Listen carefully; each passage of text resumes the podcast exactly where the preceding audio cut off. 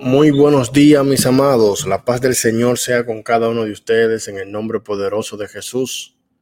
Espero que la grandeza del Dios Todopoderoso esté llenando sus hogares, esté llenando sus corazones y que hayan tenido un feliz comienzo de semana.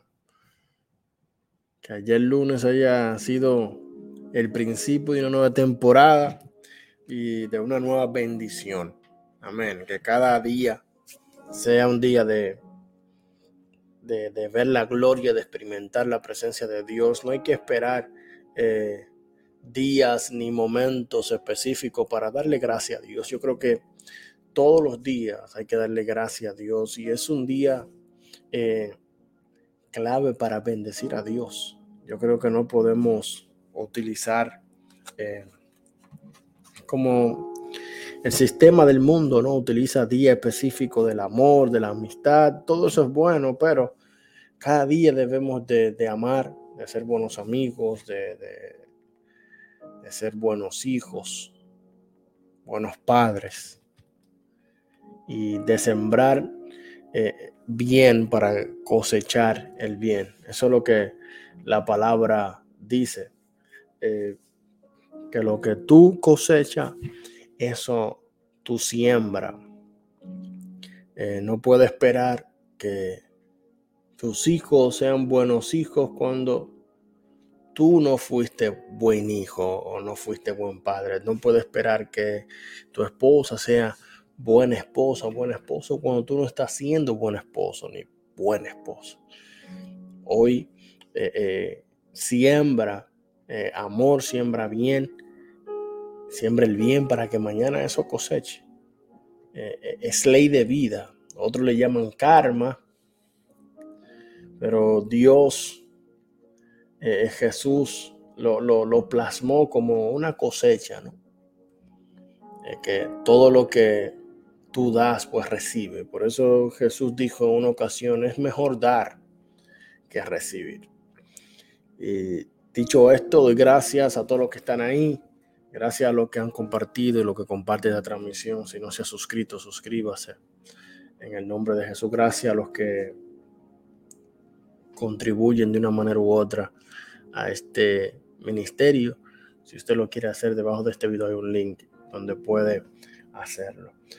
Eh, hoy quiero hablar en Primera de Crónica, capítulo 21 verso 17. Y esto fue un evento que aconteció en la vida de David y en todo el pueblo.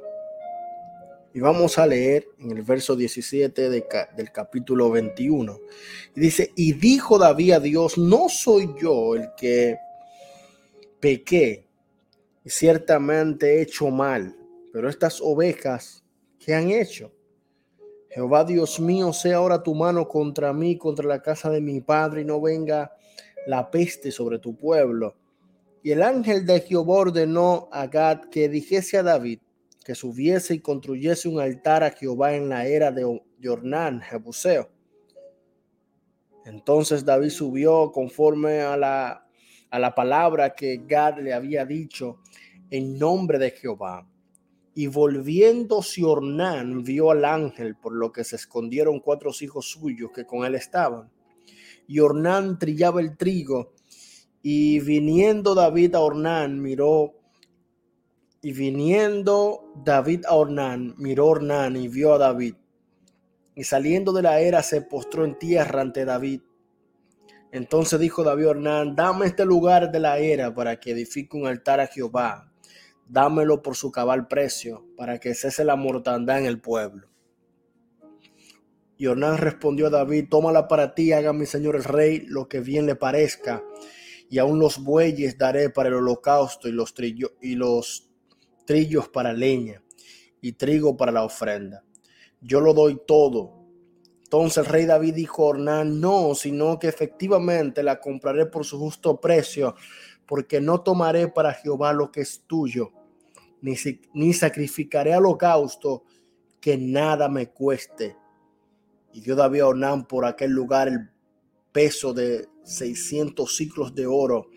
Y edificó allí David un altar a Jehová, en el que ofreció holocausto y ofrenda de paz, e invocó a Jehová, quien le respondió por fuego desde los cielos en el altar del, del holocausto. Entonces Jehová habló al ángel, y éste volvió su espada a la vaina. Ya los dominicanos saben de dónde viene la palabra vaina, ¿no? Que era donde eh, se guardaba el machete o se guarda aquellos que lo usan todavía. Amados, y esto, esto que está pasando aquí, para resumírselo, David de un momento a otro censa el pueblo, eh, el ejército, cuántos soldados tenía, cuántos hombres de guerra habían. Y esto no agradó a Dios, porque Dios le estaba dando a David victoria. Y la victoria que David recibía venía de Dios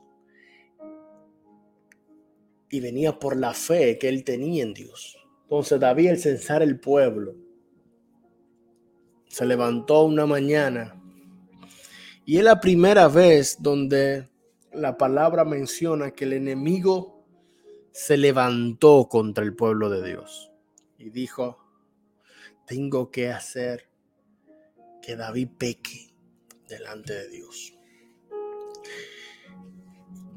Y usted dirá, pero eso le desagradó a Dios.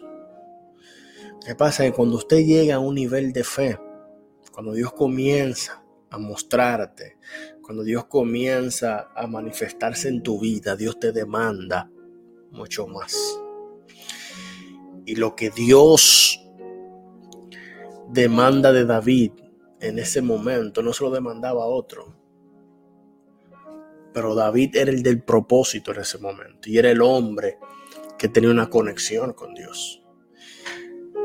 Y por eso hay muchas personas que no crecen en fe, porque no están dispuestos a vivir a la altura de esa fe y no están dispuestos a vivir a la altura de ese llamado de Dios.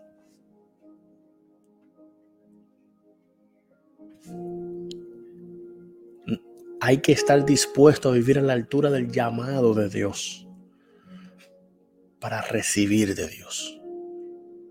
Simplemente porque David dijo hay que censar el pueblo a ver si puedo ir a guerra con otro, con otro rey. Y eso es un acto de incredulidad. Y David tuvo que pagar el precio por eso. El ángel de Jehová Dios lo envía a que produzca muerte. Y el pueblo estaba muriendo. Y David como es el capitán del barco, como es el rey, recuérdese que David tenía el corazón conforme al de Dios. Pero esto no lo hacía perfecto y sin pecado. Era un hombre que pecaba. Pero mire la respuesta o la petición que David hace. No soy yo el que hizo contar el pueblo. Yo mismo soy el que pequé y ciertamente he hecho mal, pero estas ovejas, ¿qué han hecho? David está diciendo, mátame a mí mejor, porque ellos no han hecho nada. Pero lo que Dios quería enseñarle a David es lo que tú hagas va a perjudicar a otros. Padre, madre que me escucha, lo que tú hagas hoy puede perjudicar a tus hijos puede perjudicar a tu familia. Nuestras acciones, que a veces nos creemos nosotros los hombres, yo hago lo que yo quiera, yo soy el hombre de la casa, yo vivo como yo quiera. Pero no nos estamos dando cuenta de que estamos sembrando en nuestros hijos y que esas acciones mañana van a perjudicar a nuestros hijos. Y aquí David tuvo que ver con sus ojos como su pueblo, quizás inocente, que no tenía nada que ver con las decisiones, caía muerto.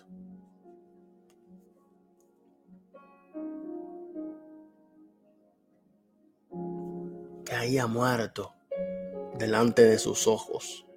Y él indignado, reconociendo, no soy yo el que hizo contar al pueblo, no soy yo el que pequé.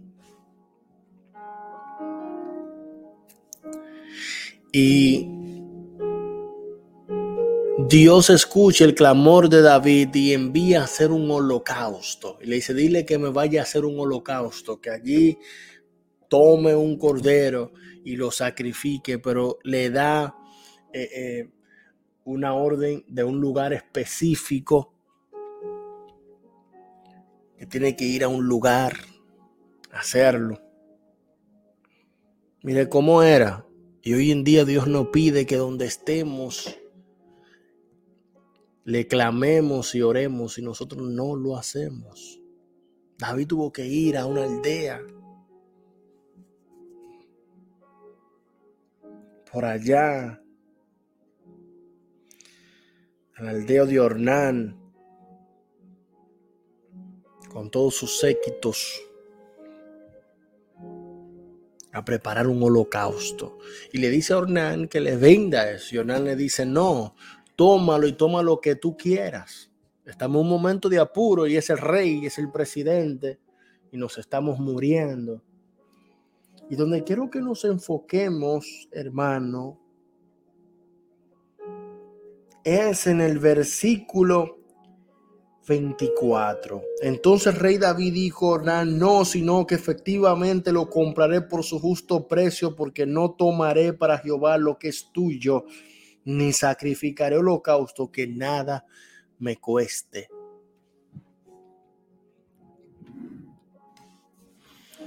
¿Por qué hay mortandad espiritual en mi vida? ¿Por qué no siento yo a Dios? ¿Por qué no percibo su presencia? Porque queremos hacer holocausto con sacrificio de otros.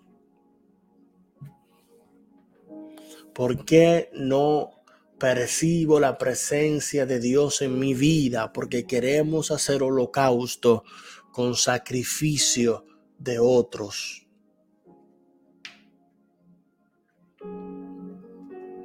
Y el sacrificio me debe de costar un precio. Es muy bueno pedir la oración. Es muy bueno poner a la comunidad de los hermanos, ustedes ore por mí, es muy bueno eso. Pero usted tiene que orar y aparte de orar, sacrificar su holocausto porque todo debemos de cargar nuestra cruz y la cruz es para nuestro sacrificio continuo. Porque queremos recibir de Dios, pero no damos nada a Dios.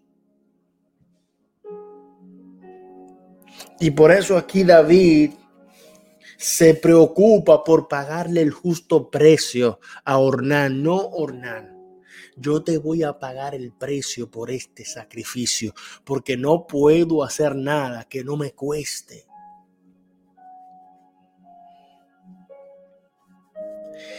Y el dinero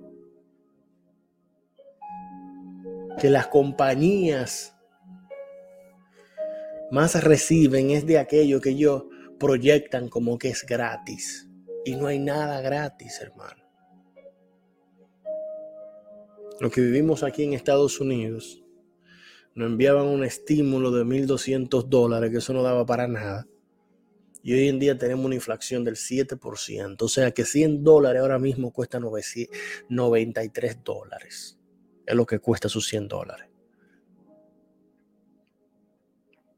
Porque todo tiene un precio en esta tierra. Y a veces nosotros no queremos sacrificarnos para Dios. Queremos todo fácil. Y más cuando llegamos al Evangelio. Entonces eso que tanto te duele, eso que tanto te cuesta, que tú sabes que a Dios no le agrada, es lo que tú tienes que sacrificar. Por eso Dios le dice a Abraham, ve y sacrifícame a tu hijo Isaac, allá arriba, en la montaña. Y usted dirá, pero qué Dios tan cruel. No, no es que Dios es cruel. Dios le estaba diciendo a Abraham, yo soy más que tus hijos. Yo soy más que tu matrimonio, yo soy más que tu familia, yo soy más que tu riqueza, yo soy más que tu propia vida. Porque todo lo que tú tienes te lo di yo. Y a nosotros eso se nos olvida.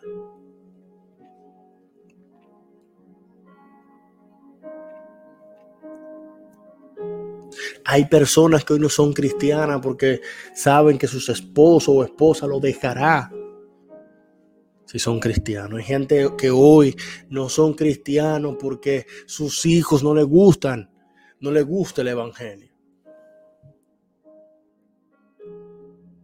Y le han cerrado la puerta a Dios por sus hijos y hoy su vida es un desastre y su matrimonio es un desastre.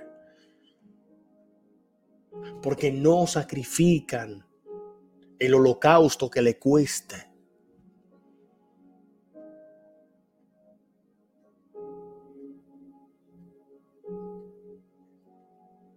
Y nosotros tenemos que saber que si venimos a Dios, debemos de amar a Dios sobre todas las cosas, no sobre algunas, sobre todas las cosas.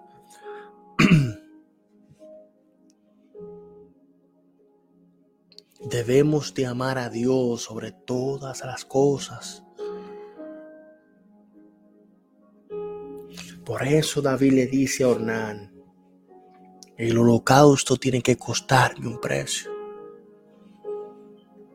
Queremos los beneficios de Dios, pero no queremos pagar el precio por los beneficios.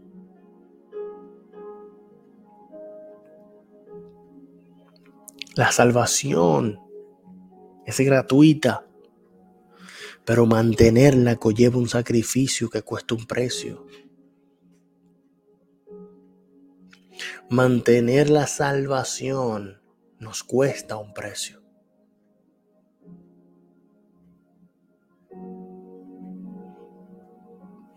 ¿Quieres que la mortandad se detenga en tu vida? Sacrifica ese holocausto que te cuesta. No quiera irte tomando atajos con Dios. ¿Sabe que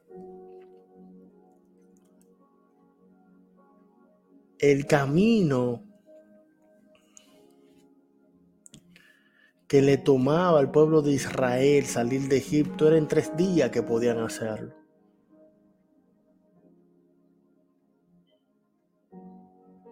Pero Dios lo llevó por el mar rojo. Porque Dios quiere que tú veas el mar rojo primero antes de abrirse. Y quiere que vea también el mar rojo abrirse.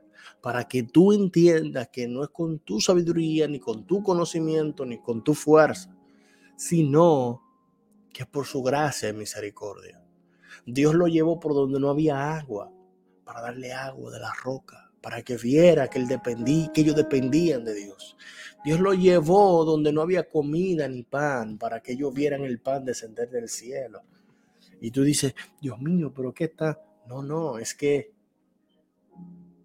tenían que hacer sacrificios. Tenían que rendirse. Y allí murmuraban ellos y, Dios los reprendía y los humillaba, entonces le daba lo que necesitaban.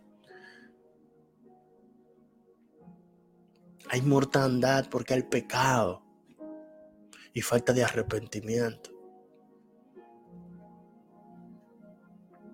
Porque tenemos que sacar de nuestro corazón las lujurias, las vanidades, el orgullo, la rebeldía, la maldicencia, el odio, la amargura. Tenemos que sacar de nuestros corazones lo que a Dios no le agrada, aquello a nosotros nos cuesta un precio, un precio emocional, un precio físico y a veces hasta monetario. Porque muchas veces para, para no pagar hablamos hasta mentira. Hablamos mentira para recibir beneficios económicos, hablamos mentira para cerrar un negocio. Pero cuando hablamos a la verdad, quizá yo tenga que pagar un precio hoy, pero Dios me va a retribuir. Dios me va a bendecir de, de quien menos yo espero. Porque es todo lo que tú tienes en tu corazón, todos esos sueños de progresar, de, ser alguien, de, de comprarte una casa, quizás, de tener una mejor vida. Todo eso es Dios que lo pone en tu corazón, pero tiene que hacerlo conforme a su voluntad y bajo su palabra. Dios quiere bendecirnos, Dios quiere que esta palabra se cumpla a plenitud a nuestra vida, en nuestra vida. Pero estamos nosotros dispuestos a pagar el precio para que esta palabra se cumpla. Y todos empezamos bien, sí, yo estoy dispuesto. Pero con el tiempo se nos olvida En las primeras pruebas rebalamos y no nos queremos parar, no nos queremos levantar.